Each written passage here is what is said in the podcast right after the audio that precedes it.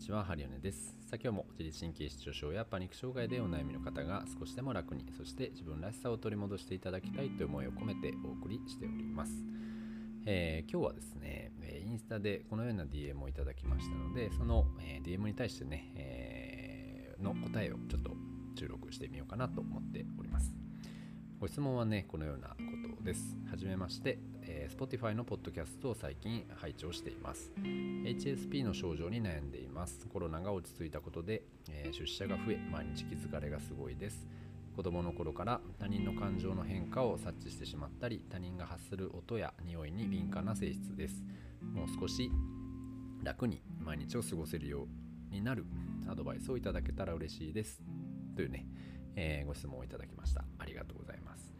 ね、HSP の方、うん本当にね、多いですよね。5人に1人はこの HSP で悩まれていると。まあ、悩悩みに入るのかな？これね、まあ、特性ですけど、まあ、それで悩んでるんだったら、まあ、やっぱりね、あのしんどいよなっていうふうに思います。まあ、この HSP って、 highly sensitive person、まあ、人一倍繊細な人、敏感な人、えー、みたいなね、えーまあ、言葉だったりするんですけれども、うん、まあ、これはね、まあ、あの特性だったりするんでね病気でもないしね。なので、うん、まあよく言えばあのすごくその繊細で、まあ、いろんなことに気づく、まあ、アーティスト型というかね、えー、なんでしょう、まあ、芸術家タイプだったりすると思います。なので、まあ、人のねそういう細かな表情の変化だったりとか仕草とか、まあ、そういったところからね、まあ、何かを読み取ったりとかうーんそのまあ場の空気とかね、まあ、そういったものとか、うん、がよく分かったりとかあ空気を読むなんてことがね、えー、結構得意だったり、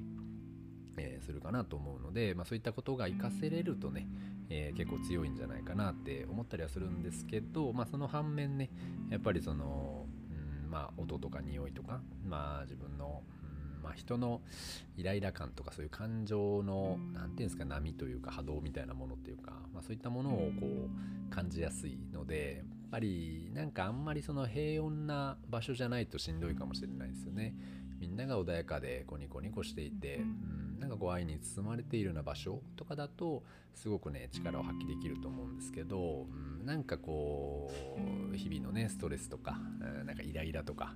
ああいつがこいつがとかねいやこいつのせいでこの人のせいでなんかのせいでみたいな感じでみんないがみ合っててイライラしてて、うん、なんかこうぎくしゃくしてるような職場とかだとね結構しんどいと思いますそれを。毎日こう感じてしまうっていうのはね。じゃあそういった方が楽にね毎日を過ごせるようになるにはまずやっぱりそういうところそういう人とか距離を置くことですよね。あとは自分の好きな匂いとかあとは音を消す、まあ、あのヘッドまあこれなかなか会社でつけるの 難しいですけどね。イヤイヤホンつけたりとかヘッドホンつけたりとかしながらなんかこう音を遮断したりあとはサングラスをね常にかけていて、うんまあ、視界を遮るようなね、えー、紫外線の量だったりとか、えー、人混みのその何て言うんですかね人の多さねとかそういったものをサングラスを通すことによって、まあ、若干その光の入り方っていうのが変わるので、まあ、少し脳への刺激はマシかなとかあ思ったりしますね。あとはあの夜の夜寝る前とかはもうしっかりその自分の時間をきっちりとってその脳のリフレッシュタイムっていうかね、まあ、あの平日日中のずっとこう脳にねあの情報がすごい大量の情報が入ってきてその処理にとてもね脳が疲れきってしまうと思います。なので、まあ、毎毎晩やっぱりこれはやってほしいですけどね。眼球をちょっとマッサージしたり眼球のマッサージって分かりますかね？こうちょっと目を閉じてまぶたの上から、えー、白目の部分をねちょっと軽く指でうん圧迫というかね指の、ね、熱指のあったかさで目をじんわり温めるような感じですよね。はい、っていうのをちょっとやってみてほしいかなと思ったりします。で目をえ休めることによって、まあ、脳のね、え疲労感緊張感、まあ、そういったものも取れやすくなります、はい、なので、まあ、そういうのをやりつつでもしうん頭がこう熱持ってるような状態脳が熱持ってて頭パンパンでもう全然寝れないわみたいな感じだったらちょっとねしばらく、まあ、10分15分ぐらいアイシングをね首の後頭部とか、の付け根ですよね、まあ、その辺を冷やしてでちょっとこう熱冷ましするような感じ。でやってあげるのもいいんじゃないかなと思ったりしますよ。はい。であとは何ですかね。うん、あとは、まあそのまあ、それこそ自分のね時間、まあ、特に朝の時間とか、まあ、とにかく10分でも15分でもいいので、まあ、静かなね平穏のゆったりとした時間。そして自分の、うん、内側と向き合う時間。だこれ瞑想とかいいと思いますよ。ね、僕も最近あの朝瞑想からスタートするようにしてます。仕事の前ね。瞑想から始めてで心穏やかに。そして、まあ、頭をすっきりさせた状態でね、えー、ここはお仕事に挑んでいるんですけれども、まあ、こういうのをやるとね結構そのいいですよ、うん、なんかやってその仕事中はやっぱお仕事なのでもう本当にそのスイッチをオンの状態にするというかね HSP なんですけどその非 HSP の人みたいな感じのスイッチをガチャンって自分の中にどっか入れてで、えー、気をつ、まあ、気を張らせるというか気を張って気を使わないようにするっていうか分かりますかね？なんか自分の前にシールドを貼る作業っていうか。で、えー、まあ HSP じゃない人のように振る舞う。本当は HSP なんですけどねただやっぱりその脳とかにもいろんな変な情報とか入れないしもう強く生きるみたいな、はい、で家帰ってきたらしっかりちゃんと今度はスイッチを切る。ガチャンってスイッチを切って、えー、自分に戻る。そして、えー、その目のケア脳のケア、うん、しっかりやって、えー、でもう早く寝る。っていうのが、まあ、ルーティンとしてはいいのかな。とは思ったりしますね。だからまあその出勤の時はしっかりあの五感を守り、えー、そして出社している時は、えー、ちょっとこうスイッチを入れて、えー、もう一人の自分を作っちゃうみたいな感じね。でその人が仕事をしてくれる。で帰ってきたらその仕事をしてくれたその人は、え、ありがとうという感じで自分に戻りでもう明確にスイッチを切る。そうすると、うん、仕事モードじゃなくなるので、まあ、ちょっと頭も回復しやすいすっきりしやすくなるかなって思います。でそれで寝る前は、まあ、目のケア脳のケアをしっかり、え、ヘッドマッサージとかやってね、え、ちょっと休ませる。そして、ま、氷枕とか、え、氷とかでちょっとアイシングして脳を冷却する、はい、そして早く寝る。で次の日の朝は、え、穏やかにちょっとでもね時間を作って穏やかな時間を過ごす、まあ、瞑想とかヨガとか、まあ、そういったものをやるのもいいかなと思います。はい、そして、まあ、出社するときはまた五感を守って出社する、えー、みたいな感じですかね。をやると、まあ、HSP の方でもうんまあまあ仕事もしつつプライベートも確保しつついいんじゃないかなって思ったりします。であと休みの日はねもう十分自分の好きなことをやるのがいいのかなと思ったりします。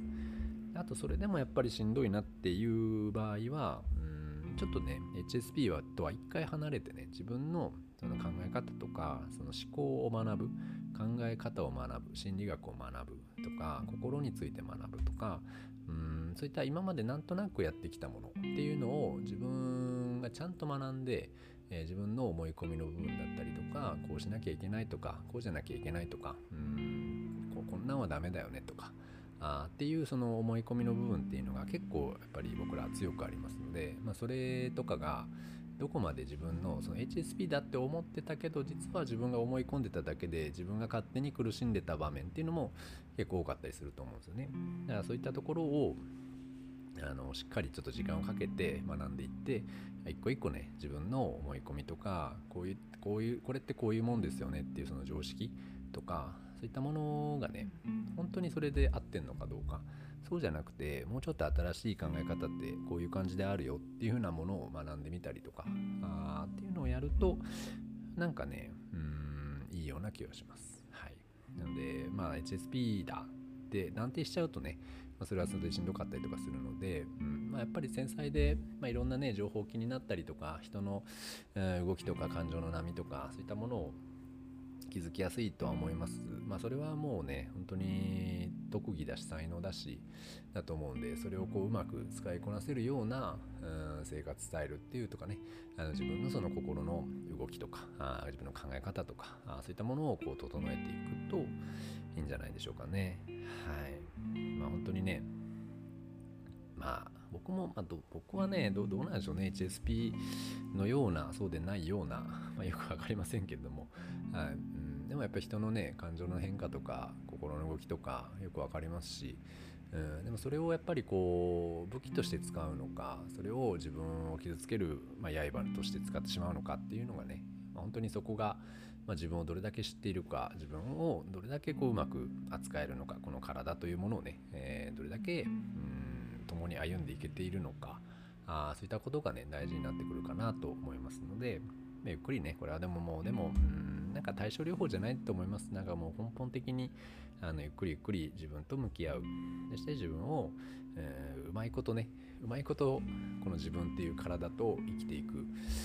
のがねいいんじゃないかなと思ったりするので、まあ、これはゆっくりね取り組んでいただきたいなと思ったりします。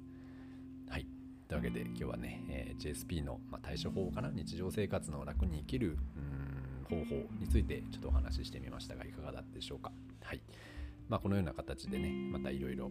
ご質問とかご相談にも答えできればと思いますので、えー、まあ、何でもねあの聞きたいこと喋ってほしいことあればまたあの DM ください。はい。というわけで今日はこの辺にしたいと思います。ありがとうございました。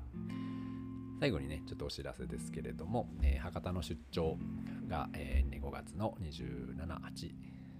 にあります。289ごめんなさい。28日9日